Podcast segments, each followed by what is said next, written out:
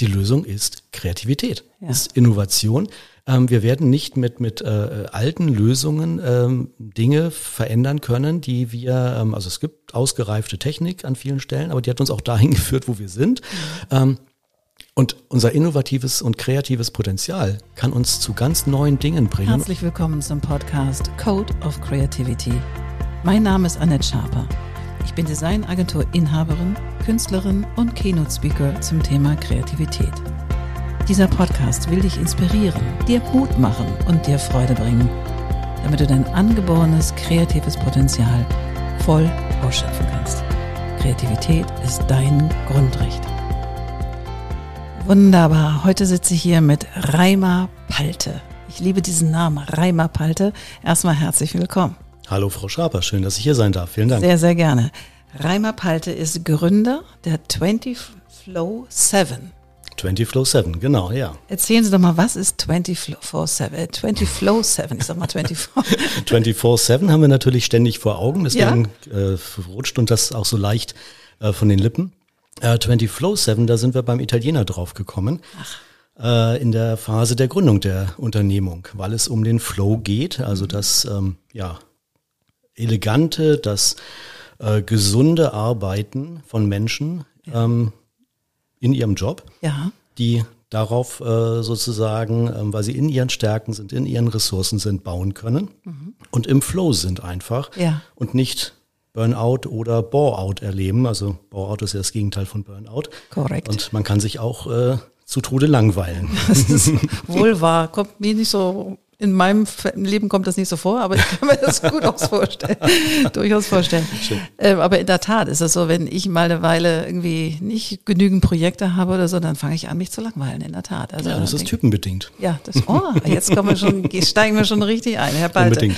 Hauen Sie doch mal raus. Also was, wie kann ich mir das ganz genau vorstellen, was Sie da, eine, was für eine Dienstleistung Sie haben? Ja, also ähm, haben uns zusammengetan in der Gründung, haben mit einem bestimmten Testverfahren nenne ich es mal, ein Instrument, mhm. das ähm, äh, ja nicht Hirnströme, nicht äh, ihren Herzschlag, nicht ihren äh, misst, sondern tatsächlich auf äh, Wahrnehmung basiert. Sie machen mhm. ein äh, kleines Verfahren, wo sie vor ihrem Monitor sitzen oder Tablet-PC, spielen das durch. Das dauert fünf bis sieben Minuten, sage ich mal, so mhm. ungefähr. Und dann bekommen Sie von uns eine ganz großartige Auswertung, die sehr tief geht. Und mhm. diese fünf bis sieben Minuten sind sehr kurzweilig. Mhm. Bei unseren Kunden trifft das auf sehr hohe Akzeptanz, weil es so schnell ist auch. Ja. Und weil sie nicht Tiraden von, von äh, 10, 100 äh, oder 500 Fragen beantworten müssen. Mhm. So, naja, und das Ganze auf basiert auf Wahrnehmung. Mhm. Das heißt, Sie müssen eigentlich gar keine Fragen beantworten, um genau zu sein, ja. sondern nur, ob Ihnen bestimmte Grafikelemente besser gefallen als andere. Ja. Da bekommen Sie zwei angezeigt, dann sagen Sie links oder rechts und klicken das an. Und dann okay. haben Sie das nächste Bild. Ja. Punkt. Toll. Und ähm, was sind, äh, wer sind Ihre Kunden? Also wer kommt zu Ihnen und, und für wen? Ich meine, es ist für jeden relevant, wenn Sie natürlich jetzt sagen, das ist ganz klar, aber wer kommt intrinsisch motiviert zu Ihnen zu sagen, ich will es nochmal genau wissen. Wer ist das? Also erstmal ganz wichtig ist für jeden relevant. Natürlich, natürlich. ich wollte es nochmal wiederholen. für jeden. Ähm, nein, aber Spaß beiseite. Also wir haben uns entschieden, aber auch aus, aus ähm, äh, sozusagen Marketinggründen und aus mhm. Gründen der Kalkulation, dass wir äh, im B2B anfangen, also mhm. für Unternehmen erst einmal, weil mhm. letztendlich die äh, der Markt auch dafür da ist, zum einen die Zeit dafür reif war, ähm, tatsächlich mit einem besseren Instrument, das wir bieten, als andere äh, in den Markt zu gehen. Und äh, das heißt, es geht bei uns im Augenblick in der Gesellschaft vornehmlich um ähm, Personalauswahl und mhm. Personalentwicklung, mhm. wo wir Kunden in Deutschland und der, ähm, der Schweiz beraten. Mhm hauptsächlich im Moment, und äh, haben aber weitere Entwicklungsmöglichkeiten daraus. Und äh, die finde ich eigentlich noch viel charmanter. Also ich kann stundenlang über meine Kunden sprechen mhm. und ähm, über das Tolle, was, was die dort äh, mit unserem kleinen Verfahren, das übrigens Clavis heißt. Mhm. Clavis ist lateinisch, heißt der Schlüssel. Sehr schön. Ich habe gestern mit einem äh, Freund meines Sohnes gesprochen, der gerade Medizin studiert. Der wusste das natürlich sofort. Erstens, weil er Latein in der Schule hatte. Zweitens, weil das Schlüsselbein natürlich auch daran angelehnt den lateinischen Namen hat. Ah, okay. Wir meinen es natürlich eher als Schlüssel zur Persönlichkeit. Mhm. Und äh, ja, Äh, ich habe mit Menschen gearbeitet schon, durfte schon mit großartigen Menschen arbeiten zwischen 15 Jahren und mhm. 65 Jahren, mhm. die unseren Klavis gemacht haben und die doch sehr erstaunt waren, was äh, fünf Minuten, sechs Minuten, sieben Minuten äh, Wahrnehmungspsychologie aus ihnen herauslesen können und was ich ihnen dann alles über sie erzählen konnte. Ich habe das ja auch gemacht und ich war sowas von den Socken, muss ich sagen. Ich hatte wirklich das Gefühl, sie haben mir in den Kopf geguckt, in der Tat. Also das, ich fand es wirklich erstaunlich. Ähm, es war sehr kurzweilig, diesen, diesen Test zu machen oder diese, diese Übung zu machen. Und habe das auch in einem Tag gemacht, wo es, war halt ein Sonntag und ich war ganz gechillt und es war ganz ruhig und dachte so, jetzt nehme ich mir das mal vor und war bisschen aufgeregt, muss ich sagen, war ich schon. das ist gut. Das ist gut. Aber es war wirklich, als dann die erste Auswertung kam und dann die längere Auswertung kam, ich war wirklich von den Socken, muss ich sagen. Das hat mich wirklich nachhaltig beeindruckt. Ja, das ist phänomenal. Das ist auch nicht von uns selbst entwickelt. Mhm. Ähm, wir haben alles neu programmieren lassen, haben diese Auswertungen dann, das ist ja ein wichtiger Teil sozusagen. Das eine mhm. ist das Instrument selbst, äh, was natürlich notwendig ist und, und ähm, äh, die Alternative wäre, dass Sie sich mit äh, einem Psychologen zwei, drei, vier Stunden hinsetzen mhm. und dann die Person, die Psychologin, der Psychologe ein Gutachten schreibt. Mhm. So. Und das hätte dann, ich sag mal, ungefähr äh, das psychometrische oder psychologische Niveau, das mhm. wir in fünf Minuten auslesen können. Abgefahren.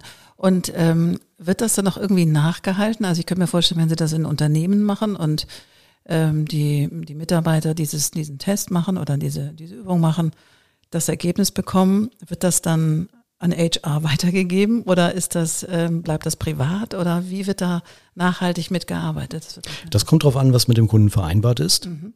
Ähm, also erstmal ist ganz wichtig, es ist immer freiwillig. Mhm. Und bei vielen meiner Kunden ähm, kenne ich die Teilnehmenden auch gar nicht. Das heißt, mhm. mir gegenüber, 24-7 gegenüber, ist es anonym. Mhm auch wichtig, äh, gerade zum Beispiel auch in der Personalauswahl. Mhm. Da ist ja Anonymität und auch äh, ähm, nicht, also allgemeiner äh, Gleichstellungsgrundsatz und, und ähm, äh, niemanden unfair behandeln. Mhm. das ist das Schöne bei der Personalauswahl, wenn Sie meinem Link folgen, also einen, einen Link ins Internet, den kleinen Test machen und ein Kunde mir sagt, er sucht eine Persönlichkeit, die besonders akkurat arbeitet, die sehr spezifisch wahrnehmen kann, die mhm. sehr akkurat, ordentlich, analytisch arbeitet. Mhm. Dann habe ich eine, äh, ich sag mal, grobe Positionsbeschreibung. Mhm. Ob die dann äh, Wirtschaftsprüfer, Controller oder ähnliches heißt, ist mir eigentlich egal. Und dann bewerben sich bei, bei meinem Kunden mehrere Menschen auf diese Position. Und wir suchen nur nach psychometrischen Merkmalen, nach dem, was ich eben geschildert habe. Mhm. Das bedeutet aber, ich weiß nicht, ist das ein Mann, eine Frau oder ein anderes Geschlecht? Mhm. Ist das ein Mensch, der 19 Jahre alt ist, 90, oder 59. Mhm. Äh, ich habe keine Hautfarbe, ich habe keine, äh, keine Sprache, nichts. Ich weiß eigentlich nichts über den Menschen, außer dass er von seinen psychologischen Dimensionen her auf diese Position passt. Abgefahren. Und das erkläre ich meinem Kunden ganz freundlich. Ja. Und dann spricht der ähm, mit ein, zwei, drei Kandidaten, die dieses psychometrische Profil am besten erfüllen. Und das andere, die, ich nenne es immer die, bisschen böse, die tri, äh, trivialen Kriterien. Ja. Also hat die Person einen Führerschein? Hat die Person Studienabschluss? Hat ja. die Person? Das prüft alles das Unternehmen selbst ab. Ja. Damit möchte ich eigentlich. Also es ist vorgeschaltet haben. sozusagen. Das ist so ein, ein, Vorauswahl oder? Ja, das ist sozusagen deren Vorauswahl. Genau. Ich bekomme wie so ein Assessment, wie so ein Assessment. Ja, ja, genau. Es ist ja. der normale Auswahlprozess. Ja. Und ähm, normalerweise würde das Unternehmen im Assessment Center vielleicht, wenn es ein größeres Unternehmen ist, ja. ähm, kleine und äh, mittelständische Unternehmen machen das weniger, weil es teuer ist. Mhm. Große Unternehmen machen das, ähm, haben 20 Kandidaten aus dem Bewerberpool von vielleicht äh, 300. Mhm. Die sind sozusagen die Besten aus einer Vorauswahl. Mhm. Super. Und das dauert dann aber drei, vier, fünf Monate, bis die in einem Assessment Center wirklich dann auch zusammenkommen.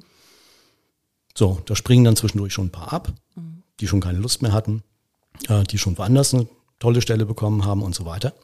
Es dauert relativ lang.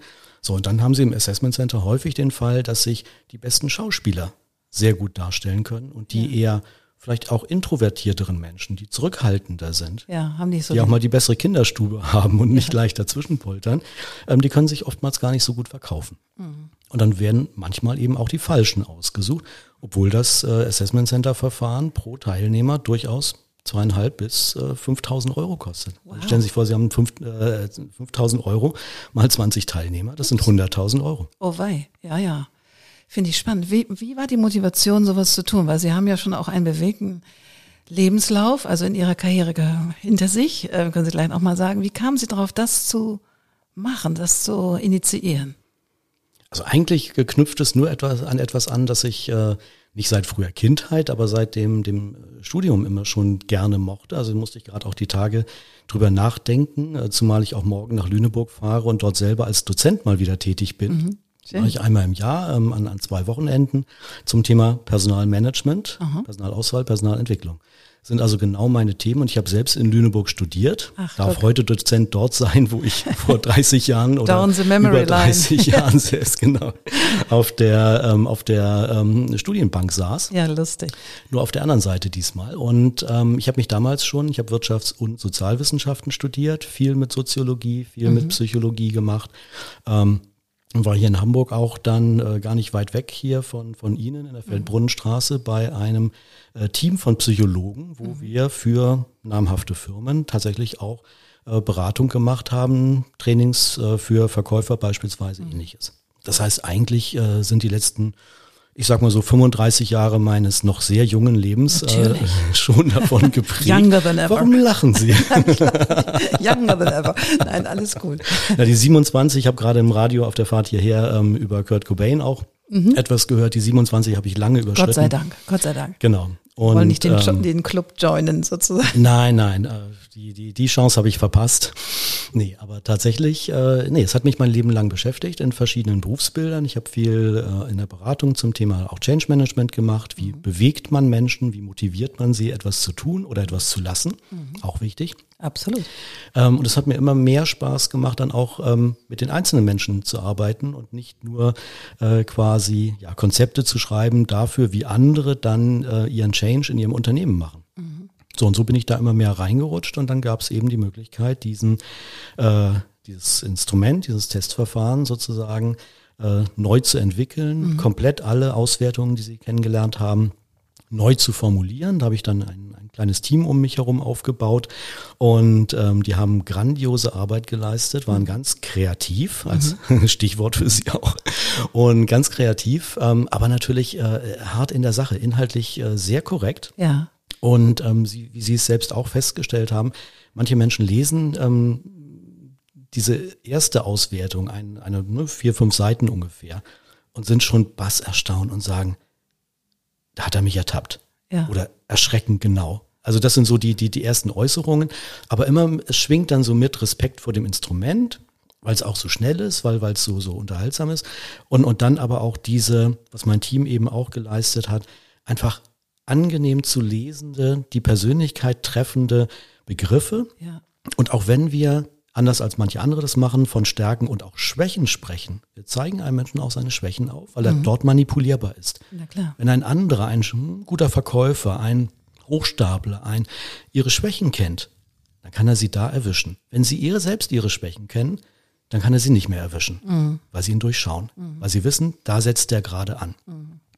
Sie haben mir mal in einem Telefonat ähm, als Vorbereitung zu diesem Podcast mal eine so wunderschöne Geschichte erzählt ähm, über ein junges Mädchen, die sehr viel Schwierigkeiten hatte sozusagen in der Schule. Mögen Sie das mal erzählen, weil ich das so wahnsinnig beglückend fand, diese, diese Story. Das war großartig, ja. Inzwischen sind es sogar ähm, zwei ähm, äh, Gespräche geworden, aber bleiben wir bei dem einen. Ähm, eine, eine, eine junge Frau, die eine Leserechtschreibschwäche hat. Mhm und ähm, damit, in Deutschland würde man wohl sagen, in Behandlung ist. Sie hat ja ein Defizit. Mhm. Die Schule kann dieses Defizit nicht beseitigen. Die Schule hat dafür in ihrem Standardrepertoire mhm. sozusagen keine, ähm, weder die Instrumente noch die Zeit. Mhm. Das heißt, äh, das Kind wird, ich sag mal, auch ganz böse und bewusst provozierend ein Stück weit abgeschoben. Mhm. Kümmer dich selbst. Mhm. Dann stehen die Eltern mit dem Kind mhm. da. Die junge Dame war zu dem Zeitpunkt ähm, 15. Und die bekommt dann eben äh, eine Lerntherapie mhm. und versucht ihre Leserechtschreibschwäche eben zu äh, mindern. Mhm. So und ähm, nun kannte ich die Lerntherapeutin, die äh, bei der sie in, in Betreuung war mhm. und ähm, die hatte halt gesagt, Reimer, magst du da mal hin, genauer hinschauen? Ich finde, die ist so großartig ähm, und, und die hat so viele Talente und so und, und in der Schule wird ihr nachgesagt, ähm, du kannst nichts. Mhm. Die Deutschlehrerin sagt, ähm, du willst Schriftstellerin werden. Das war nämlich ihr großer Wunsch mhm. mit Leserechtschreibschwäche. Mhm. Ähm, also ich, mir nötigt das erstmal Respekt ab vor diesen Menschen. Die Deutschlehrerin an einer deutschen Schule sagt ihr, du bist dumm, du kannst das nicht. Unglaublich. Und Entschuldigung, äh, ich bin ein recht ausgeglichener Mensch, aber da schwillt mir der Kamm. Das kann ich gut verstehen. So, da fühle ich mich auch herausgefordert und obwohl ich kein Psychologe bin, das muss ich auch immer sagen, ne? Mhm. Wirtschafts- und Sozialwissenschaftler, viel in der Psychologie gemacht, aber kein ausgebildeter Psychologe. Und das sage ich dann auch rechtzeitig, wenn ich merke, an etwas komme ich nicht mehr ran. Mhm. Aber bis dahin kann ich mich trauen. Ich mhm. habe viele Coachings gemacht, mit vielen Menschen gearbeitet. So, und dann haben wir ein, ein Treffen organisiert mit der jungen Dame. Äh, ihre Eltern waren dabei, weil sie auch noch minderjährig ist und, und weil es auch um den weiteren Schulweg ging. Ähm, und ich habe auch viel in Schulen äh, gearbeitet, Schulen beraten, ähm, Hochschulen geleitet und, und da war dann so die Frage, vielleicht kann ich auch noch einen guten Tipp geben. Mhm. Naja, dann haben wir gesprochen und sie war doch erst, sage ich mal, sehr verschüchtert mhm. dann auch, was, was ich auch verstehen kann. Ähm, natürlich. Und, und dann, äh, ja, aber ergab sich so, so ein kleines Gespräch dann zunehmend. Und dann kam, äh, sie öffnete sich, wir haben dann über ihr, ihr ihre Auswertung vom Klavis gesprochen. Äh, da habe ich so ein paar Beispiele gebracht, habe sie mhm. gefragt, ob sie das auch so empfindet. Manches konnte sie bestätigen, manches konnte sie sagen, na, habe ich nicht so gefühlt. So, aber dann kommt man erstmal ins Gespräch. Mhm. Und dann war mir aufgefallen, dass sie eben ähm, ja auch sehr schick gekleidet war. Mhm individuell, also anders als die äh, Primark oder ähm, äh, wie sie alle heißen. Ich will ja hier gar keine Werbung machen, eher Negativwerbung, was das angeht. Ähm, äh, nee, wenn, wenn alle äh, Jugendlichen gleich aussehen, ist auch langweilig. Total also, langweilig. Die war ganz individuell. Dann habe ich sie darauf angesprochen und plötzlich wurde sie zwei Zentimeter größer. Mhm. Und darauf bin ich dann eingegangen und gesagt, also finde ich ja ganz individuell, ähm, ist das von dir? Und dann sagt sie, ja. Wow. Und die Augen leuchteten. Mhm. Da hatte ich sie natürlich erwischt. Also ich habe es intuitiv gesagt, ich wusste es ja nicht, ähm, weil ich wusste, hatte die, die Vorinformation, sie möchte Schriftstellerin werden. Und nicht Modedesignerin. Und nicht Modedesignerin. ja. Genau. So. Aber da hatten wir plötzlich eine ganz andere Ebene dann nochmal. Ja. Also die junge, ähm, äh, zarte Person äh, war plötzlich ähm, eigentlich auf Augenhöhe gekommen ja. und hat gemerkt, okay, da interessiert sich einer für mich. Und das ist nicht wie meine Deutschlehrerin, der sagt, du bist doof, sondern der sieht, dass ich was kann. Ja. Naja, und dann hatte ich ja das Ergebnis aus dem, aus dem Klavis, ähm, an dem wir jetzt auch nicht sklavisch hängen. Also ich mhm. weiß, das ist Psychologie, ich weiß, das hat Beeinflussungen. So, aber es hat irgendwie auch gepasst. Mhm. Und diese kreative Ader, die ich in diesem, ähm, in diesem Thema der, der Mode dann plötzlich bei ihr entdeckt hatte und wo sie zwei Zentimeter größer wurde, die habe ich dann auch übertragen auf Schriftstellerei. Sie wollte ja Autorin werden. Und habe gesagt, das habe ich ja, ich habe ja die Info bekommen, du möchtest gerne Autorin werden, Schriftstellerin. Sagt sie ja. Aber das kann ich ja nicht. Ich sag, doch, das kannst du. Wer sagt das, dass du das nicht kannst? Ja, meine Lehrerin. Ich sag, tut mir leid, dann muss ich, soll ich mal mit der Frau sprechen? Sie hat nicht recht. Mhm. Ja, dann ruckelt sie so ein bisschen auf dem Stuhl rum mhm. und sagt, nee, aber ähm, warum kann ich das denn? Ich sag, du, ich lese das hier nur aus deinen Ergebnissen. Du bist ein ganz kreativer, visionärer Geist. Das sehe ich an deiner Mode, die du selbst machst. Ähm, es gibt nichts, was dich aufhalten kann. Was ich dir weniger empfehlen würde, wäre vielleicht ähm, Sachbücher zu schreiben. Das ist nicht deine. Du brauchst irgendwas Romane, irgendwas, wo du deine Kreativität, deine Visionen, deine eigene Kraft, wo du ganz darin sein kannst. Mhm. So, und dann kannst du Bücher schreiben. Ja, dann wurde sie nochmal zwei Zentimeter größer und dann sagt ihre Mutter, ja, sie hat ja auch schon was geschrieben. Ich sag, wie, das weiß ich ja gar nicht.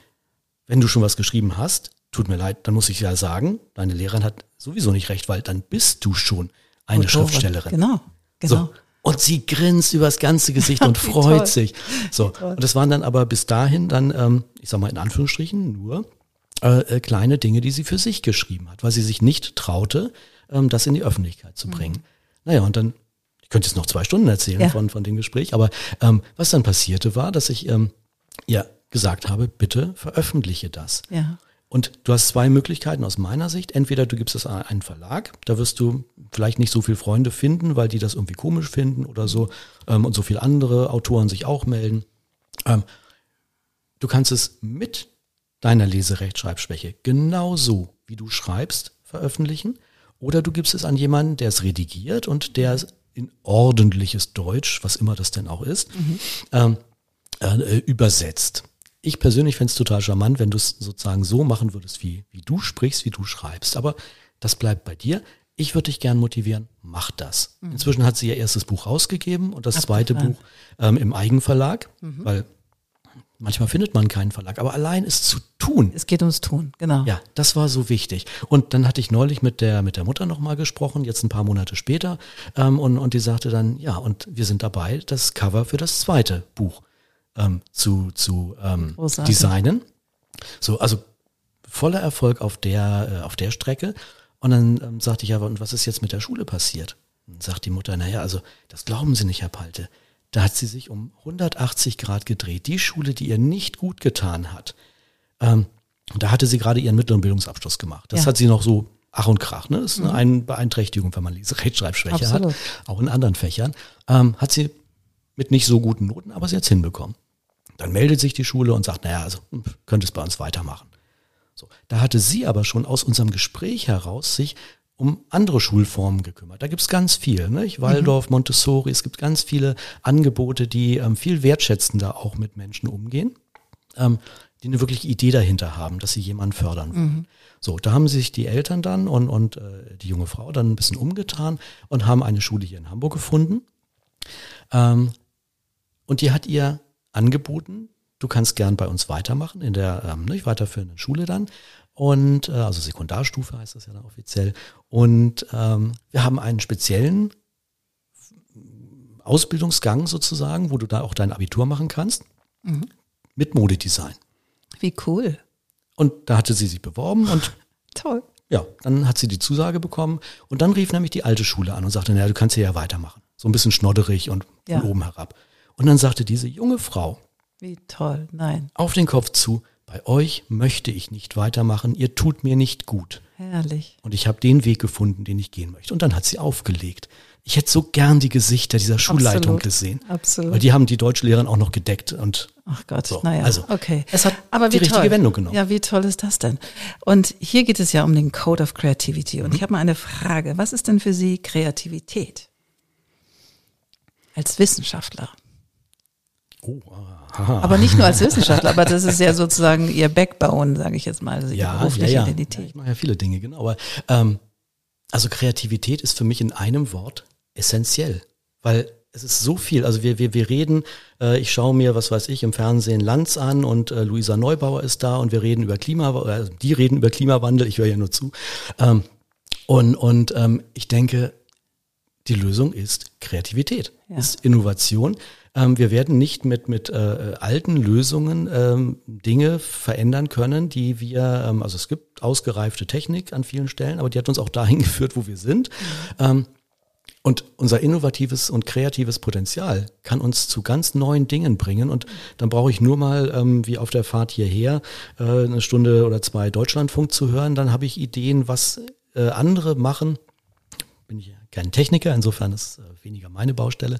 Ähm, aber was, was geleistet wird, um innovativ zu sein und unter anderem den Klimawandel zu bekämpfen. Mhm. Andere Energieformen, andere ähm, äh, das war tatsächlich auf dem Weg hierher, weil es um äh, die, die, die Band Coldplay ging. Mhm. Ähm, und die, die waren dafür bekannt, ähm, dass in ihren, wenn, wenn sie aufgetreten sind, Lasershow und also ich sag mal, CO2-Fußabdruck. Oh, mhm. Echt schwer. So, heavy. Ähm, und die haben sich gedacht, wir müssen was tun. Mhm. Das wollen wir reduzieren und haben sich zum Beispiel dann, also haben sich beraten lassen, sind ja auch keine Wissenschaftler in dem Bereich, haben sich beraten lassen und haben festgestellt, es gibt ähm, kinetische Matten, Fußmatten und wenn man auf denen geht, dann entsteht Energie. Ach. Und jetzt wollen sie während ihrer Shows die, das gesamte, ähm, die gesamte Halle mit diesen kinetischen Matten auslegen die ja auch wiederverwendet werden können und alles, sind ja dann nicht, äh, nicht ab. So. Und wollen ihre Fans aufrufen, bewegt euch so viel wie möglich, tanzt, springt, weil dann entsteht noch mehr Energie. Wie toll das finde ich total cool. Mega Idee. So, da muss man erstmal drauf kommen. Absolut. So, und ich meine, das kann man beim Fußball, das kann man beim, äh, kann stellen Sie sich vor, die Flutlichtanlage beim HSV wird durch kinetische Energie der hüpfenden Fans, Fumba, Fumba. wenn das, schlecht, das Spiel schlecht wird, was ja dann und bleiben zu mal sie stehen, geht das Licht aus. Dann bleiben sie stehen, dann geht das Licht aus, dann muss auch keiner mehr sehen. Lustige Idee. Lustige Idee. Was also ich bin so- großer Fan vom HSV, insofern. Ähm, Okay, so sind Sie aber hier nicht richtig. Okay, ist okay. Ich bin, Ich bin. Fan Pauli. von allen Hamburger ähm, Vereinen. Okay. Ich bin nämlich gar kein richtiger Fußballfan, muss ich gestehen. Also insofern. Aber äh, eine kleine Geschichte, das fand ich äh, total klasse. Mein, mein Sohn war irgendwann mal, der ist sehr rational auch an vielen Stellen und hat sich überlegt, wer ist die in Deutschland beste Mannschaft, die immer wieder Meister wird, die immer wieder alle Pokale holt, die immer wieder Punkt, Punkt, Punkt. Ja, das ist natürlich der FC Bayern München. klar. und plötzlich war mein Sohn, der sich für Fußball vorher gar nicht so interessiert hat, FC Bayern München Fan. Nur weil Und wir lebten in Hamburg, respektive in Quickborn. Ups, okay. So. Ganz rationale Entscheidung. Mhm. Und da stand er auch zu. Und dann hatte mein Bruder angeboten, Mensch, kommt doch mal mit mir zum HSV. Die spielen übrigens gegen die Bayern. Und ich habe Karten. Wir sind aber schon in der HSV-Ecke. Mhm. Ich so, okay.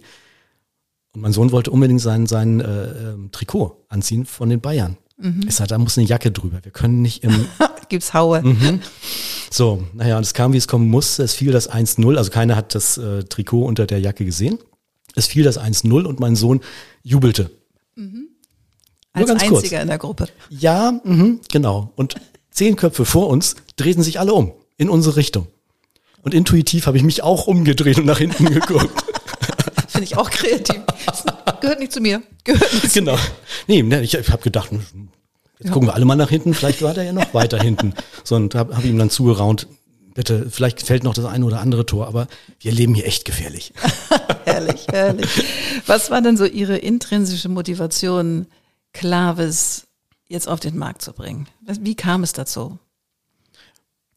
wir hatten die Chance und wollten was Neues machen. So, und ähm, ich habe so viele Dinge in meinem Leben gemacht, wie gesagt, nicht, Hochschulen geleitet und war lange Jahre als äh, Trainer, Coach, äh, Berater nochmal selbstständig auch. Und äh, nee, es bot sich an und, und äh, dachte, das, das interessiert mich, das ist spannend. Da kann ich auch als Coach von profitieren, wenn ich die Menschen schon vor dem ersten Coaching-Gespräch ein Stück weit besser kenne. Und die Menschen sich vielleicht auch, also ne, wie Sie selbst auch sagen, äh, fühlten sich, ähm, Entschuldigung, repräsentiert Ja. äh, in, in, in dem, was wir da geschrieben haben. Und wir haben es ja nicht ganz individuell für Sie geschrieben, sondern es ist sozusagen in Ihrem Typus Ja. verankert. Ähm, und das Schöne ist, dass wir, wir sind keine mit, mit der Psychologie, die dahinter steht, die ist großartig. Also in die habe ich mich auch sehr verliebt. Ähm, die ist äh, keine Typologie. Also wir sagen nicht, Sie sind die Organisatorin oder Sie sind Punkt, Punkt, Punkt. So, sondern das machen wir nur an der Oberfläche. Das ist so sozusagen, ich sag mal, die erste Schublade vielleicht. Ähm, dann ziehen wir die Schublade aber weiter raus. Schöne da sind Metapher. einzelne Fächer ja, drin. Schöne Metapher. So, und die Fächer sind die, ja, ich nenne es mal Dimensionen der, der Psychologie, die da gemessen werden. Und dann gibt's Menschen, die sind sehr spezifisch veranlagt, die haben sehr spezifischen, genauen Detailblick auf die Dinge. Das ist ihre Wahrnehmung. Und es gibt andere Menschen, die haben in ihrer Wahrnehmung eher eine, nennen wir es mal, automatisierte Wahrnehmung, eher generöser, ein bisschen oberflächlicher, auch nicht so genau prüfend. Beides hat seine Stärken. Wir beide, äh, wir haben, wir haben alles sozusagen in uns, aber unterschiedlich ausgeprägt. Und manche Stärken, äh, manche Menschen sind sehr stark in diesem äh, harten S, im starken, spezifischen Wahrnehmen. Ich mache immer so das Bild, wenn Sie auf einem, äh, einen Wald, Sie stehen auf einer Anhöhe und schauen auf einen Wald. Und in dem Wald ist eine einzelne Birke und ansonsten sind aber alles Kiefern. Dann sieht der Mensch mit dem stark ausgeprägten S, mit diesem spezifischen Wahrnehmen, der sieht die Birke darin. Der den automatisierten Blick hat, der guckt und sieht, ist ein Wald. Vielleicht sagt er noch, ja, ist ein Nadelwald. Die Birke fällt ihm gar nicht auf, die guckt ja so weg. Das ist die Wahrnehmungsseite und dann gibt's eben die Entscheidungsseite. Auch sehr spannend und das, äh, das ist dann in den Werten, die wir messen, sozusagen unterschiedlich ausgeprägt. Die Entscheidungsseite besteht durch Ordnung, Analytik, das ist bei uns das O. So, und Sie können ein sehr ordnungsliebender, analytischer, sehr genau planender Mensch sein. Und dann gibt's das P, das ist eher so das persönliche, werteorientierte, ähm, auch persönliche Erinnerungen. Jemand, der sehr aus äh, in, in seinen Erinnerungen äh, lebt und die auch immer wieder hervorrufen kann. Man kann es auch Empathie nennen. So. Und ich treffe jetzt eben Menschen, die, die haben auf dieser S und A und O und P-Skala unterschiedliche Werte. Da kommen noch zwei weitere Werte dazu, also kann ich jetzt noch ausführen, lasse ich mal. Ähm, und dann kann ich die besser einschätzen und kann die beschreiben. Sehr stark im S, weniger stark im A, sehr stark im O, weniger stark im P, wäre bei uns ein SO-Typ. Ich kenne aber auch die anderen Werte. Ich kann sagen, also ne, dein A ist so und so ausgeprägt, dein O ist so und so ausgeprägt, dein P ist so und so ausgeprägt ähm, und kann ihn noch genauer beschreiben. Mhm. Ich sage nicht nur, du bist ein SO und deswegen kannst du ein guter Mediziner werden in der äh, klinischen äh, Forschung oder so, aber hab bloß nichts mit Menschen zu tun, weil deine Empathie ist leider unterirdisch. ähm, aber ich kann sagen, äh, du, ähm, nicht, also zu einem jungen Menschen auch in der äh, Berufs- oder Studienorientierung, was ich eben auch mache mit ähm, Jugendlichen, dann, das steht zwar nicht auf unserer Website, weil, weil wir es noch nicht offiziell anbieten, aber ähm, mache ich schon, probiere ganz viel aus, hole mir Feedback ein. Mhm. Ähm, bin da auch mit meinem Team unterwegs und ähm, ja, in Berlin werden wir wahrscheinlich noch vor Weihnachten eine Schule mit 150 äh, Schülern betreuen, die eine wow. ähm, Berufsorientierung machen sollen über die Arbeitsagentur. Das finde ich mega, weil so, ich, ja. ich glaube, gerade wenn du nicht als Jugendliche so, so einen Plan hast, welche Richtung es denn geht, weil du so viele Optionen und Möglichkeiten hast. Die zu unserer Zeit gab es natürlich auch viele Optionen und Möglichkeiten, aber ich glaube noch jetzt ist es irgendwie noch doller, weil du kannst in Timbuktu studieren, dein deinen Doktor in Uchsenduchsen machen, nach Alaska gehen und in Südafrika irgendwie keine Ahnung, den Bachelor zu Ende machen. Also es gibt so tausend Sachen, die du machen kannst und das kann auch ganz schön überfordern. Also Unbedingt, ja. Also Huxenduxen kenne ich nicht, das müssen Sie mir nachher nochmal auf der Karte Zeig zeigen. Auf der Karte. Ähm, oder ist das Dr. Huxenduxen statt Dr. Mead? Muss ich noch drüber genau. nachdenken. Ähm, nee, aber tatsächlich, also das haben viele so erlebt, ich habe selbst so erlebt. Ähm, viele haben das so äh, erlebt, auch wenn sie es mir beschreiben, dass sie ein Stück weit irritiert sind, ähm, dass, dass äh, der, der Bildungsmarkt auch mit den Möglichkeiten, die man da hat, inzwischen sehr intransparent ist. Ja. Also früher, sage ich mal, hat man sich entschieden, äh, man wollte irgendwas in der Betriebswirtschaftslehre machen, dann hat man BWL-Studium an irgendeiner Uni, zu der wurde man zugeteilt über genau. die ähm, Zentralstelle für die Vergabe von Studienplätzen, ZVS. So. Ähm, und dann ist man da hingegangen. Und dann hat man in so, sonst wie BWL studiert und der Abschluss war dann Diplom Kaufmann, mhm. bevor dann irgendwann mal auch die Diplom-Kauffrau offiziell so genannt werden durfte. Ähm, so, äh, genau. Heute gibt es schon im Bachelor 20.000 und mehr Angebote und die sind dann Bachelor Modedesign. Das wäre vielleicht was dann für die junge Frau nochmal, wenn sie da weitermachen möchte. Mhm. Es gibt aber auch einen Bachelor in ähm, Controlling, Bachelor in International Management, Bachelor in. Und das über alle, alle Disziplinen, also auch die, nicht nur die wirtschaftswissenschaftlichen, auch die juristischen, es gibt ähm, Wirtschaftsjuristen. Und da steht da so ein junger Mensch, der kennt seine Schulnoten, der hat vielleicht noch ein relativ gutes Feedback auch mal von den Eltern oder von Freunden oder von, von Verwandten, wofür er steht, wofür mhm. sie oder er ähm, ne, brennt, was die Ressourcen sind, was man richtig gut kann. Mhm. So, aber eigentlich, Schulnoten sagen da nicht so viel. Wenn man eine 3 in Mathe hat, sollte man vielleicht nicht Statistik oder Mathematik studieren. Das wird nicht reichen. Mhm. Auch Ingenieurwesen nicht. So, dann hat man aber auch kein Fable dafür. Aber nur weil man eine 1 dort hat, heißt das auch noch nicht, dass man das richtig gut kann. Kleines Beispiel, ähm, ganz sympathische junge Frau, die jetzt für mich arbeitet, wollte immer Medizin studieren. Hat ihr Abi gemacht, exzellent, ist jetzt 18, hat, äh, ist direkt ins, ins äh, Studium eingestiegen, Medizin. Ähm, also die Note war auch entsprechend gut. Mhm. Und ähm, ja, hat festgestellt, das ist nichts für mich. Sie wollte immer Medizin studieren. Abgefahren. So, und naja, dann haben wir den, den Klavis gemacht, haben miteinander gesprochen. Und äh, dann kam raus, ähm, und das fand ich dann wirklich bezeichnend. Also sie ist nicht dieser, was ich eben sagte, so SO-Typ, was ein guter Mediziner ist, weil der muss spezifisch wahrnehmen und der muss auch nach Analytik entscheiden. Mhm. So, und wenn der, ähm, ich sag mal, ganz wenig Empathie hat, unser P-Wert, dann sollte er gerne in die, in die klinische Medizin gehen. Mhm. Nicht zu viel mit Menschen zu mhm. tun haben. Forschung, klinisch. Hm. Ähm, wenn der P-Wert ein gesundes Niveau erreicht, dann kann er auch gerne mit Menschen zu tun haben. Mhm. Und dann darf er auch äh, sie äh, eher, ähm, gerne eine eigene Praxis eröffnen. So, ich sage mal ähm, ein bisschen böse, aber äh, äh, wenn man gar keine Empathie hat, dann sollte man keine Praxis eröffnen, außer es sei eine pathologische Praxis. Mhm. Wir können sehr genau sagen, was ein äh, weniger oder doch sehr guter äh, Arzt, Mediziner sein könnte. Mhm. Und wir können auch das Gegenteil sagen, sozusagen, äh, werd bloß nicht Arzt, weil deine Fähigkeiten gehen eher ins Kreative, gehen eher ins ähm, Visionäre, ähm, mit ganz hohen empathischen Anteilen. Äh, du musst was mit Menschen tun und zwar anders als vielleicht ein Mediziner.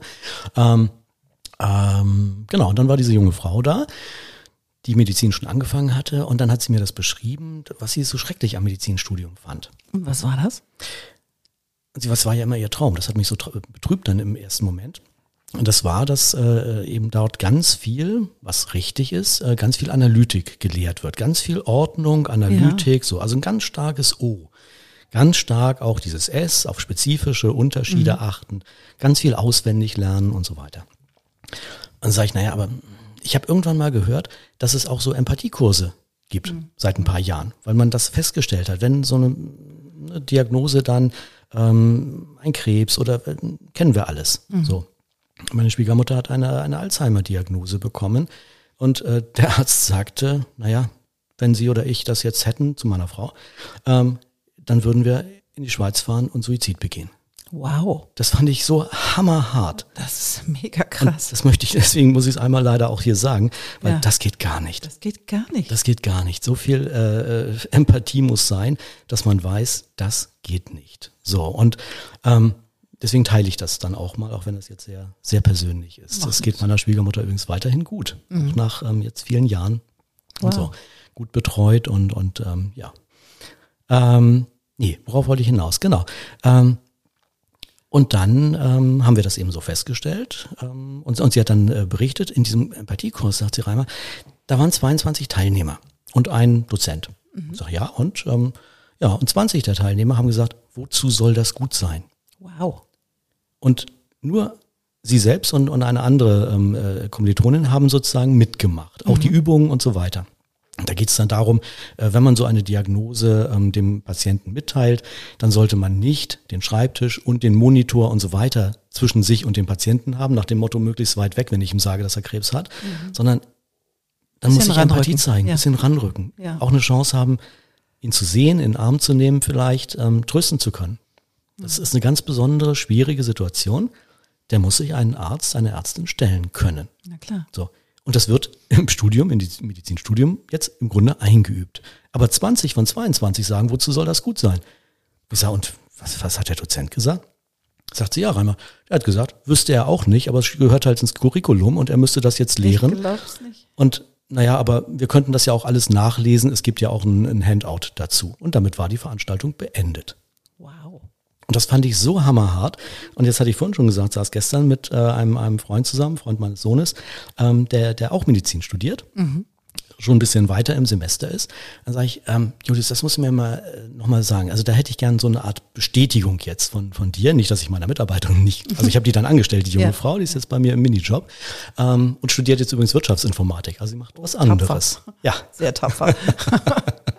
Finde ich auch. Aber die ist so blitzgescheit und, und mhm. toll, dass, äh, das wird sie wuppen. Mhm. Keine Frage. Das andere war eher, eher eine mentale Frage. Sie hätte auch Medizin geschafft. Es war eine mentale Frage. Ähm, und sagt der Julius, ja, genau, das kann ich so bestätigen. Also auch ich hatte ähm, äh, dann und dann so, so einen Kurs. Und auch ganz äh, intelligenter junger Mann, sagt der Reimer, jetzt erklärt sich das für mich auch. Ähm, ich fand diesen Kurs so schwierig. Und der Julius ist eigentlich ein ganz empathischer Junge auch. Ne? Ich kenne mhm. ihn seit seit äh, 20 Jahren ungefähr. Ähm, sag ich, das war für mich schwierig, aber er hat dann mit dem, was ich auch vorhin sagte, mit diesem S und O und so, wenn wir das aktivieren, wenn wir ganz stark in Prüfungen sind, die genau das abfragen, mhm. wenn wir als Controller beispielsweise ganz stark im Controlling sind, mit Zahlen arbeiten, dann verstärkt sich das noch. Mhm.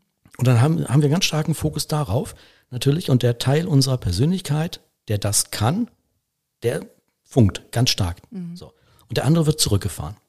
Den können wir dann nicht so gut aktivieren, den brauchen wir in dem Augenblick ja auch nicht. Mhm. mhm. Und dann sagt Julius, ähm, in dem Semester waren lauter hart analytische Sachen und Prüfungen und so weiter. Und in dem Semester wurde sozusagen mal eben noch, weil es reinpasste, dieser Empathiekurs reingelegt. Und er hat sich gefragt, was, was ist mit mir?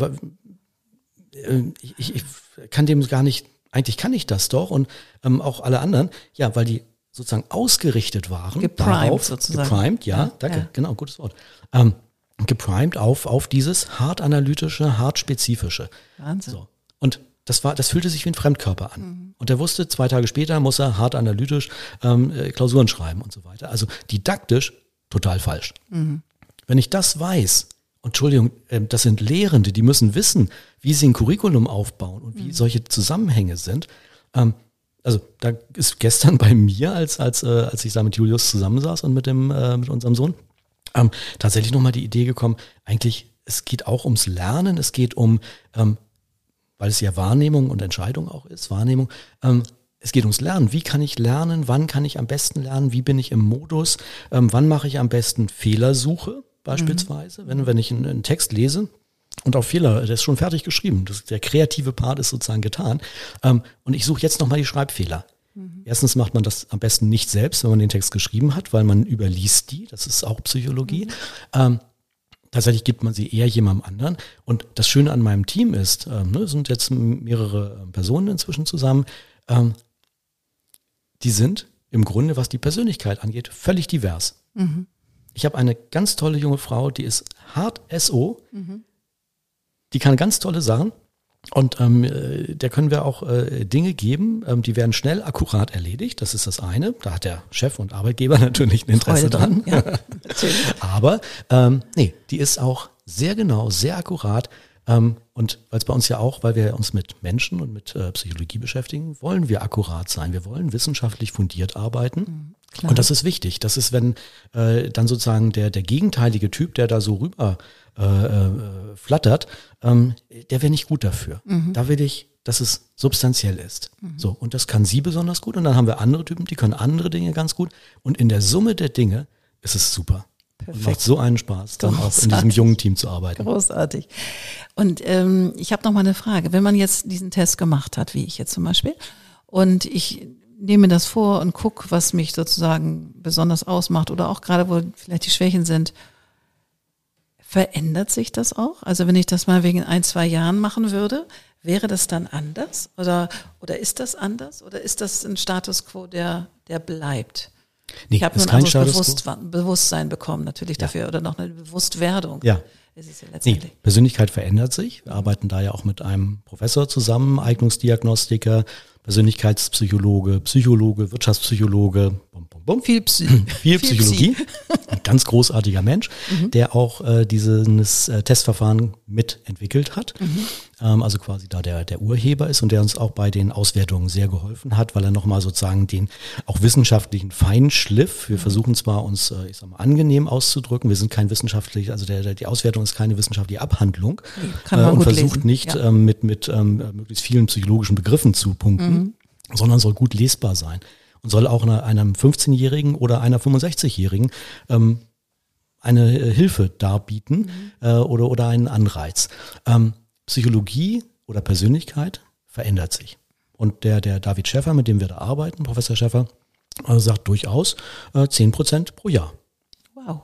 wow. So, das ist eine ganze Menge, finde ich. Finde ich auch. Und wenn man das sozusagen mit Zins und Zinseszins, dann, äh, und das ist ein alter Spruch, den sagte schon meine Oma, alle sieben Jahre verändert sich der Mensch. Das stimmt, ja. Das wenn. Sie zehn Prozent pro Jahr und dann ja. Ne, sind es nicht zehn Jahre, sondern dann sind es weniger, weil sie ja, ja. die anderen zehn ja, auch mit verändern. Also kommt sieben kommt dann schon ganz hin. Ja, ja, ja. ähm, und das ist total spannend. Ähm, und ich hatte jetzt äh, Anfang letzter Woche ein tolles Gespräch mit einem jungen Mann, der gerade sein Studium beendet hat, Master jetzt ist. Mhm. Und als er äh, das Bachelorstudium anfing, da hat er schon mal einen solchen Test gemacht. Nicht mhm. bei uns, mhm. Sondern an der Hochschule dort, aber ähm, sozusagen mit einem bestimmten Ergebnis. Und die Ergebnisse hatte er noch, die konnte er mir nennen. Und dann hat er vier Jahre später bei uns den Test gemacht. Das war letztes mhm. Jahr. So, und das war natürlich nun ganz äh, für mich doppelt spannend, weil ich ähm, solche Menschen habe ich selten, ja, sozusagen, klar. auch in solchen Abständen, weil wir das ja noch gar nicht so lange machen. Mhm. So, und ähm, der junge Mann hat also äh, ganz intensiv schon in seinem Bachelorstudium ähm, im Controlling gearbeitet. Das heißt, er hat ein, äh, ein duales Studium äh, absolviert, wo er also immer im Betrieb war und dann wieder an der Hochschule und hat im Betrieb immer Controlling gearbeitet. Das heißt, das, was ich eben schilderte, SO, ganz, ja, ganz hart. Mhm. So. Und das hat mich dann total natürlich geflasht und ich sage, wie war Ihr Wert vor, bevor Sie das Studium angefangen haben? Und dann sagte er irgendwas, ähm, um die 80, glaube ich. Mhm. Also hm, von, von 0 bis 100 gehen die, die Werte. Da sagt er so um die 80. Dann guckte ich in unsere Auswertung, der war bei 95. Wow. Das heißt, über vier Jahre Arbeiten in dem Bereich, ähm, ja, hat sich das verstärkt, mhm. weil sie es weiter ausbilden. Ja. So, es ist eine ihrer Kernressourcen, die ist auch gut. So. Das Spannende jetzt an dem Gespräch war, dass er sagte, Herr Palte, mein, mein Job ändert sich. Mhm. ich bin jetzt, ne, also bin guter Controller und deswegen bin ich jetzt befördert worden. Ich soll jetzt äh, ähm, Projektmanagement machen, ein Projekt leiten, das Team zusammenstellen und so weiter. Ich habe das Gefühl, dem werde ich nicht gerecht. Da, ja. da fehlt mir etwas. Ja, und dann sage ich, okay, das ist also gut, dass Ihre Intuition Ihnen das sagt und dass Ihre Intuition Ihnen das sagt, ist schon mal gut. Ja. Weil das heißt, Sie haben sie. Ähm, und das schützt Sie auch davor, ähm, jetzt einen Fehler zu machen oder jetzt äh, zu scheitern. Mhm. Weil es ist die richtige Frage. Sie müssen nämlich, wenn Sie mit einem Team arbeiten, ja auf die Menschen zugehen. Sind nicht der harte Controller und das Team besteht nicht aus Nummern, die Sie in einer Excel oder sonst was Datei äh, ähm, darstellen, darstellen ja. und, und, und berechnen, sondern es besteht aus Menschen.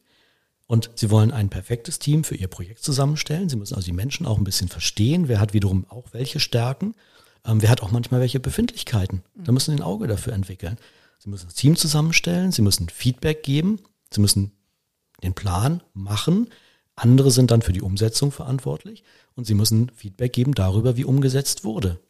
Und vorher waren sie eher ein Umsetzer oder einer, der die, die Zahlen ja, eher einer, der alleine hat, arbeitet wahrscheinlich. Der ne? eher alleine arbeitet. Ja, ja. Also im Grunde musste er ganz viele Dinge in seiner Persönlichkeit aktivieren, die nichts mit dem zu tun hatten, was er vorher hardcore mhm. vier, fünf Jahre lang gemacht hat. Und das ist ihm dann auch bewusst geworden. Und auch diese Veränderung, darauf hatten Sie angespielt, ähm, diese Veränderung sozusagen ähm, durch die Ausbildung, durch die Arbeit. Durchs Leben. Durchs Leben, das noch zu verstärken. Mhm das war ganz wichtig. Das heißt aber auch für den Coach, für mich und, und, und ähm, wenn, wenn ich mit äh, jungen oder auch älteren Menschen arbeite, ähm, das ist immer ein Potenzial zur Veränderung. Mhm, wie schön. Man wird sich nicht komplett umkehren sozusagen, aber es ist immer ein Potenzial da und jeder hat jeden Anteil und kann daran arbeiten, ähm, wenn er möchte. Mhm. Und er kann sich auch schützen. Mhm. Ich hatte mal, ähm, die Geschichte mag ich ganz kurz erzählen, ähm, junge Frau, die äh, ähm, unseren Klavis gemacht hat und dann haben wir telefoniert und haben so im Grunde anderthalb Stunden, ich nenne es mal Business Coaching gemacht, weil es um ihre berufliche Entwicklung geht. Und dann sagt sie mir so nach anderthalb Stunden, Herr Balte, darf ich mal persönlich werden? Naja, und dann sage ich, ähm, wir haben schon ganz persönlich gesprochen, aber ähm, ich ahne ein bisschen, was Sie, äh, sagen Sie einfach mal. Und ich kann ja den Arm heben und Halt sagen, wenn es nicht mehr passt. Dann sagt sie, Sie haben mir gerade ein Stück mal mein Leben erklärt. Wow. Und zwar das der letzten vier Jahre im Besonderen. Sag ich, okay, das müssen Sie mir jetzt erklären. Ähm, ja. Dann sagt sie, sie hat vier Jahre in einer toxischen Beziehung mit einem Mann gelebt, der sie ausgenutzt hat, mhm. ähm, weil er immer ihre Schwachpunkte gefunden hat. Und also die Werte, von denen ich vorhin gesprochen habe, die waren sozusagen, da waren das, das S und das äh, A und das O und das P, die waren auf ungefähr der gleichen Ebene mhm. jeweils. Das heißt, sie war nicht eindeutig. Mhm. Wir nennen es Schmetterling. Jemand, der mit mehreren Flügeln schlägt. Finde ich ganz bewundernswert schöne Tiere. Mhm. Ähm, aber wenn Sie sich so einen Schmetterling vorstellen, der flattert dann manchmal so durch den Garten und als Beobachter hat man den Eindruck, der weiß gar nicht, wohin er will, mhm. was der vorhat. So. Und so sind solche Menschen dann manchmal im Leben, weil ihre Wahrnehmung, wenn die auf gleichem Niveau im S und im äh, A ist, dann ist sie mal spezifisch und mal ist sie automatisiert. Mhm. Und die Entscheidung ist mal analytisch, Ordnung, und mal ist sie eher persönlich, werte, empathisch basiert. So. Und das führt dazu, dass die Menschen nicht immer ganz eindeutig reagieren. Es gibt nicht die eine Situation, wo sie immer so sind und auch nicht die andere, in der sie immer so sind, sondern mal so, mal so. Das führt dazu, dass andere, Dritte, auch Familie, Freunde, ähm, äh, die Supermarktkassiererin, wer auch immer, ähm, dann manchmal irritiert sind, weil den einen Tag so, den anderen Tag so und so weiter. Ähm, das hat aber ganz viele also sie haben ganz viele tolle Eigenschaften und wir sagen ungefähr 30 Prozent der Menschen sind solche Schmetterlinge, die entweder in der Wahrnehmung oder in der Entscheidung oder sogar in beiden mhm. sozusagen so flatterhaft sind. Ähm, die können dafür ganz viele andere Sachen. Und wenn die lernen, sozusagen ihre Dinge zu aktivieren, mal im S, mal im A, mal im O, mal im P, dann ist das eine unglaubliche Stärke. Mhm. Weil die Ressourcen haben dann die anderen ja nicht. Mhm. Die sind viel mehr in ihrem Typ verhaftet. Mhm, das, das heißt, beides hat seine Stärke. Die einen sind konsequent so und die anderen können aktivieren. Dafür müssen sie es sozusagen erfahren. Und dann sagt sie mir aber, in diesen vier Jahren, der Mann hat eben, ja, leider dann immer ihre sozusagen Schwäche. Wenn sie Autokauf, wenn sie analytisch war und gesagt hat, das Auto braucht so und so viel PS, braucht den und den Verbrauch, damit das ordentlich ist, braucht Punkt, Punkt, Punkt. Und sagt er, du bist immer so analytisch und ordnungsmäßig. Ähm, lass doch mal dein Herz spielen und, und ähm, äh, das ist doch, äh, du musst dich doch in das Auto verlieben. So, beim nächsten Autokauf wäre es dann, oh, der schöne kleine Rote, der guckt mich an. Sag mal, hast du sie noch alle? Du musst doch wissen, was das Ding verbraucht und wie viel die Versicherung kostet. Punkt, Punkt, Punkt. Er hat immer genau das Gegenteil von dem, was sie gesagt hat und hat sie runtergemacht. Und das hat sie ein paar Jahre ertragen und hatte dann zum Glück auch schon vor unserem Gespräch sich trennen können, dank viel Liebe aus der Familie und viel ähm, äh, Unterstützung von guten Freunden. Aber sie sagt, Herr Palte, das war jetzt ganz wichtig für mich, weil A, verstehe ich sozusagen, wie es dazu kommen konnte. Und eins sage ich Ihnen, in meinem Leben wird das nicht mehr passieren. Kein Mann wird diese Macht mehr über mich ausüben können. Wie toll. Ach, wie schön. Ach, das wärmt mein Herz. Das finde ich einfach richtig, richtig schön. Ach, was ist denn mit dem Klavis Ihre Vision? Haben Sie eine Vision oder eine Mission?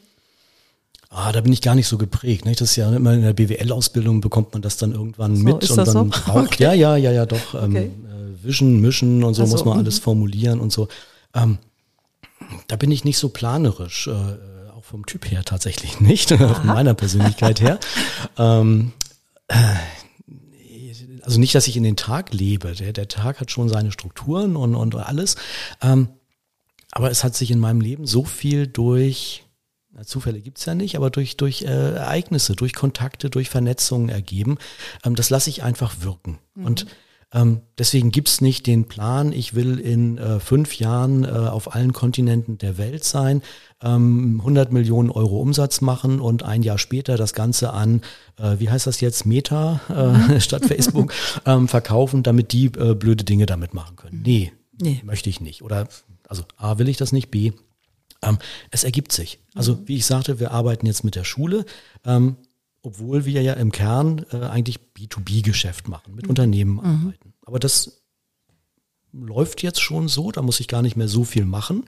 Ähm, das heißt, ich kann mich auf dieses äh, Schulthema und auf die Jugendlichen, also Studienberufsberatung, mehr konzentrieren und auch das als Produkt ausarbeiten. Da gibt es eben schon viele Ideen und wir haben zum Beispiel eine ähm, äh, Wissen darüber, wie Berufe funktionieren, welche, welche Ressourcen man braucht, um bestimmte Berufsbilder sehr gut im Flow, da ist es dann wieder, ähm, äh, leben und, und, und äh, ja, ausführen zu können.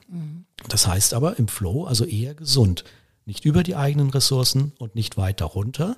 Ähm, so, und das heißt, ich kann Jugendlichen durchaus sagen, mit den Ressourcen, die du hast, mit den psychischen, äh, äh, Entschuldigung, nicht äh, psychologischen Dimensionen, ähm, könntest du, und das ist nie abschließend sozusagen, ich mache keine Türen zu, ich mache nur Türen auf, könntest du ein besonders guter Mediziner sein, könntest du ähm, eine Designagentur gründen, weil du ein Wow. super kreativer Typ bist.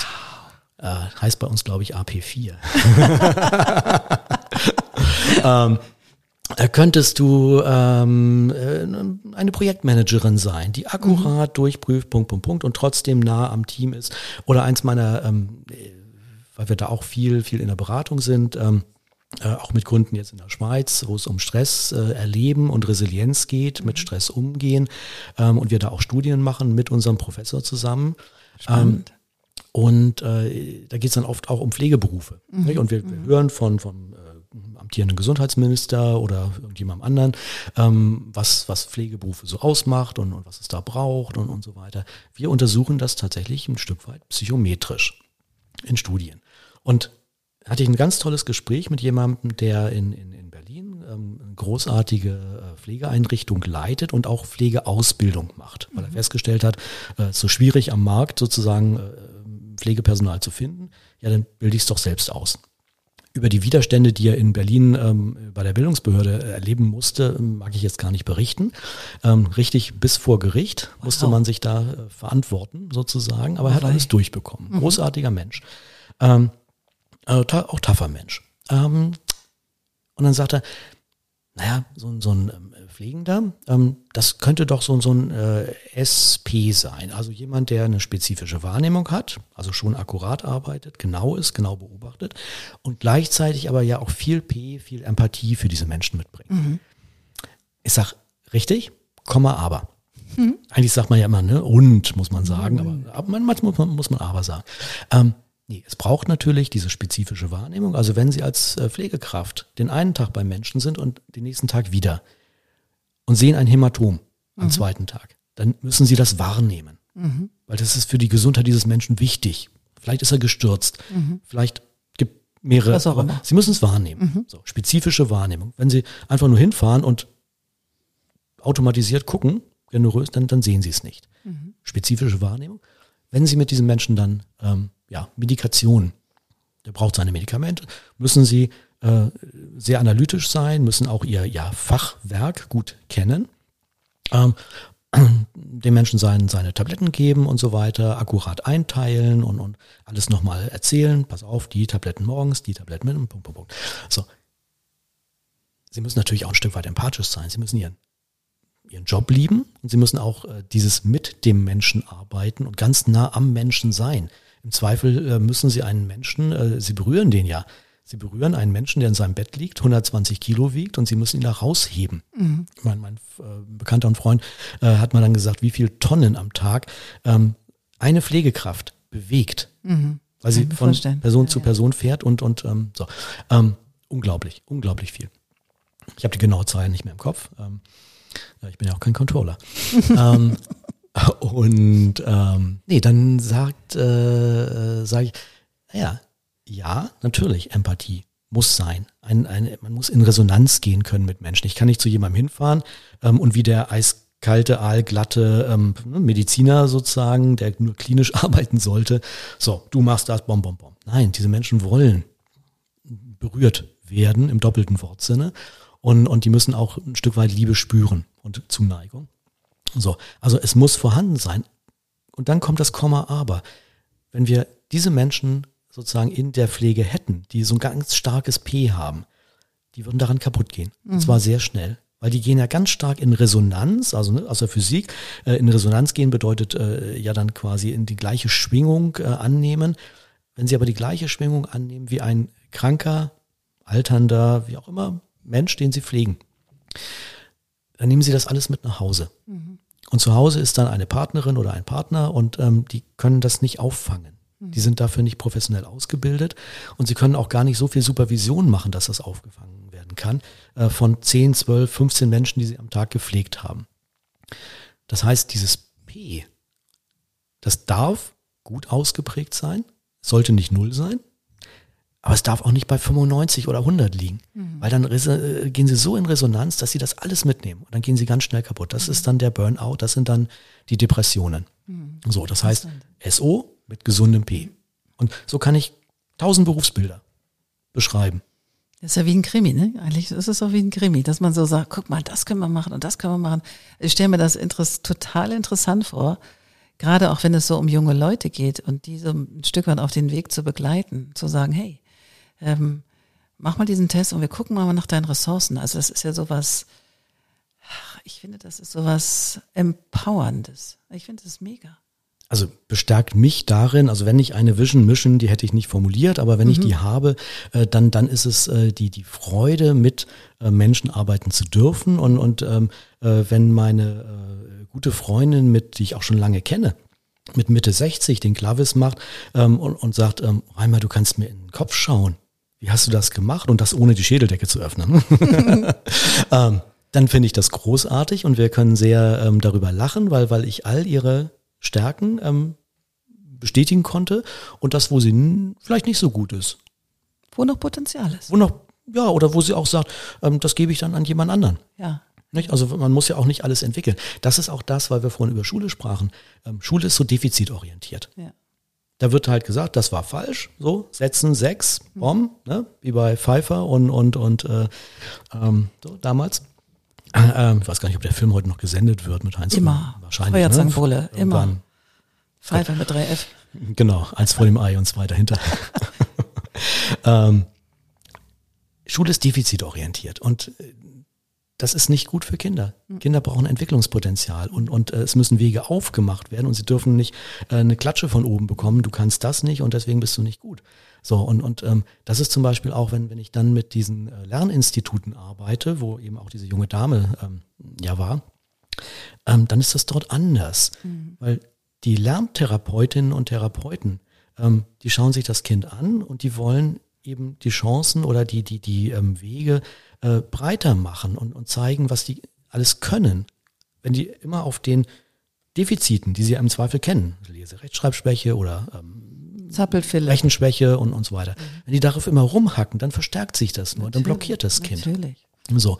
Und äh, dann hatten wir eine schöne Studie von einem Studenten, der auch bei, bei unserem Professor das gemacht hat, ähm, untersucht hat. Er ist selbst Lerntherapeut und hat andere Lerntherapeutinnen und Therapeuten gebeten, den Klavis zu machen und hat da eine kleine Untersuchung gemacht. Und es ist eben rausgekommen, dass es ein anderer Typus ist, ein bestimmter Typus, der schon natürlich, weil es ist eine lehrende Person, die soll dem Kind auch etwas beibringen, aber in dem Takt des Kindes, mit den Möglichkeiten des Kindes und möglichst, dass das Kind Gefallen daran findet, Geschmack daran bekommt, zu lernen, aktiviert wird positiv, was Schule an vielen Stellen bei uns leider nicht kann, nicht leistet, ähm, weil das System auch sehr relativ rigide ist. Da könnte ich jetzt eine Stunde drüber erzählen, aber das würde ich gar nicht. Es ist sehr defizitorientiert. Nein, Lerntherapeuten sind Menschen, die Wege öffnen. Ja, Und das ist ein schön. anderer Typus als beispielsweise Lehrende, also Lehrer in der Schule, Lehrerinnen in der Schule. Schön. Also wunderbar. Jetzt habe ich noch mal eine Frage an den Reimer Palte persönlich. Und zwar, wenn Sie, ich meine, Sie haben schon so unterschiedliche Dinge gemacht. Sie waren Lehrender, ähm, Sie waren Unternehmensberater, Sie machen jetzt Klavis. Was machen Sie, wenn Sie in so einem kreativen Prozess sind, auf dem Weg zu einer neuen Unternehmung oder wenn Sie in einem Unternehmen sind und es beraten und merken, oh, ich komme nicht so richtig an das Thema ran, um was es geht. Also wie gehen Sie mit Blockaden um oder mit so Stops, die kommen, vielleicht im, auch im eigenen kreativen Tun? Was machen Sie da? Erstmal tief in mich reinhorchen, was gerade in mir schlägt sozusagen. Ähm, in meinem S, in meinem A, in meinem O, in meinem P. Ähm, dem komme ich inzwischen auch mehr auf die, auf die Schliche. So, und das ist ja in der, sozusagen Eigenwahrnehmung nicht immer ganz leicht. Und da sind wir, oder ich bin vielleicht auch nicht immer ganz ehrlich mit mir, würde ich ja nie auf andere Menschen übertragen, diese Aussage. ähm, jeder hat sein Selbstbild und sein Fremdbild. Ähm, das ist schon spannend. Ähm, also ich muss mich dann ein bisschen zurücknehmen. Manchmal ist man einfach gefordert, weil man in der Situation ist. Dann muss ich spontan reagieren und dann kann ich zum Glück auch aus dem äh, guten äh, Fundus an, an Erfahrungen und, und an äh, Methoden und so weiter schöpfen dann auch. Also ich muss ja dann erstmal im Grunde ähm, aus dieser Situation heil rauskommen. So, das äh, gelingt dann in der Regel auch. Ähm, so, und wenn ich dann den, den äh, Fokus gewinnen muss auf das, was ist da eigentlich passiert und wie gehe ich damit um? Dann kann ich mich aktiv sozusagen in äh, einen anderen Modus versetzen, ähm, das aktivieren und weiß, welche Zeiten auch zum Beispiel, also ich bin kein Morgenmensch, ähm, morgens bin ich eher, eher, eher nicht so kreativ vielleicht. Äh, morgens kann ich gut Telefonate führen, wo es auch um inhaltliche Dinge geht oder die Steuererklärung machen oder so. Nachmittags, abends werde ich dann kreativ ähm, muss ich mein Team immer auch mal vor schützen dann, ähm, weil ich dann manchmal auch Dinge teile, die sind in dem Augenblick eigentlich gar nicht wichtig, aber drei Monate später sagt jemand, Reimer, du hattest doch damals das rausgefunden. Das könnten wir doch da und da anwenden. Genau, auch ein Teil von Kreativität. Nee, aber ich brauche dann wieder meinen Fokus. Ich muss einmal sozusagen in mich gehen ähm, und entdecken, welche Stärke, welche Ressource brauche ich, um das jetzt zu lösen. Und ja, das äh, kann manchmal Sport sein, das kann manchmal ähm, Musik sein, die sehr öffnend sein kann, laut mitsingen äh, bei, bei allem, was ich so die letzten ähm, 53 Jahre in mir aufgesogen habe und wo ich mich an Titelzeilen erinnere. Ähm, da kennen manche noch nicht mal mehr den Interpreten. Macht nix. Nö, Egal. Bildungslücke. genau. Ähm, also das.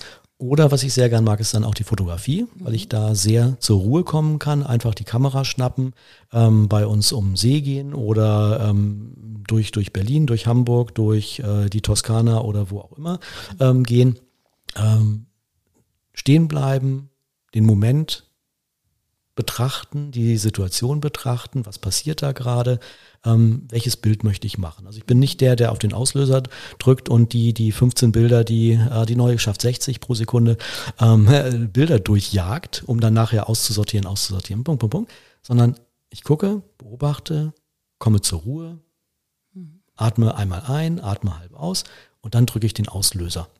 dann habe ich ein Bild. Das ist dann manchmal was geworden, manchmal auch nicht. Manche würden sagen wahrscheinlich, viele Bilder von Reimer sind gar nichts geworden. Egal. Andere sagen anders. Ähm, nee, aber das ähm, bringt mich sozusagen auf den Punkt zurück. Mhm. Dann bin ich ganz im, im, äh, in mir selbst und im Inneren und dann kann ich wieder freier nachdenken. Wieder neu sortieren. Ja, neu sortieren, genau. Und dann habe ich sozusagen auch durch dieses ähm, die Wahrnehmung schärfen mit dem äh, mit dem Fotografieren dann, mit dem Bildausschnitt, mit dem Moment und so weiter. Ähm, da kann ich in Ruhe durchatmen dann bin ich wieder ganz ruhig geerdet, auch ein mhm. Stück weit. Und so ein Bild kann dann auch drei Minuten dauern. Ja, also da könnte ich ansonsten äh, tausende Bilder durch die Kamera jagen. Nee, ein Bild, drei Minuten vielleicht, dann gehe ich weiter, und vielleicht kommen vom ganzen Spaziergang äh, nur fünf Bilder und manchmal auch gar keins. Und ich bin trotzdem geerdet. Schön. So. Und dann kann ich äh, alle Fragen der Welt wieder beantworten, weil ich dann sozusagen mich neu ausgerichtet oder im besten Sinne fokussiert habe. Ich hatte auch mal ähm, äh, meine vorherige Firma sozusagen hieß Management by Focus. Mhm ähm, wo ich auch Coaching zum Beispiel mit Bildern aus der Fotografie, also nicht Fotos aus der Fotografie, sondern sprachlichen Bildern aus der mhm. Fotografie. Weil wenn Sie mit ähm, Weitwinkelobjektiv oder einem Teleobjektiv auf Dinge schauen, dann sehen Sie anderes. Sie sehen ja, den Weitwinkel und das, wenn ich das mit äh, jemandem, der, der also dem Fotografie dann nicht völlig unbes, äh, unverständlich ist, weil, weil er das nicht nachvollziehen kann. Aber jemand, der schon mal eine Kamera gehabt hat, der kann das dann nachvollziehen. Mhm. Und der kann diesen Fokus oder mit einem Makro auf ganz feine Details. Und dann bin ich genau wieder bei diesem S, das ganz feine Detail, bei dem A, den super Weitwinkel, äh, mit dem ich alles, oder das Fischauge, mit dem ich alles aufnehmen kann, den Sternenhimmel mhm. und ähm, ja, genau. Großartig. Mhm. Und ähm, schade. Ja, das ging auch, war auch ratzi-fatzi hier mit uns beiden. Ich fand es wundervoll. Ich werde definitiv diesen Klavis nochmal machen in, zwei, drei Jahren, weil mich das einfach, weil ich das so spannend finde. Und ähm, ich danke Ihnen sehr. Ich werde das sehr gerne in die Shownotes tun. Und erstmal vielen, vielen Dank für die Zeit, dass Sie nach Hamburg gekommen sind. Vielen Dank, dass ich hier sein durfte, Frau Schaber. Sehr gerne. Bis bald. Ciao. Ciao. Wunderbar, das war wieder eine neue Folge vom Code of Creativity Podcast. Sehr gerne würde ich auch mit dir in Kontakt treten, wie deine Kreativität ist und wie ich dich auf deinem Weg unterstützen kann. Meine E-Mail findest du in den Show Notes oder du schreibst mir eine Nachricht auf Instagram annette-sharper-coc. Bis bald.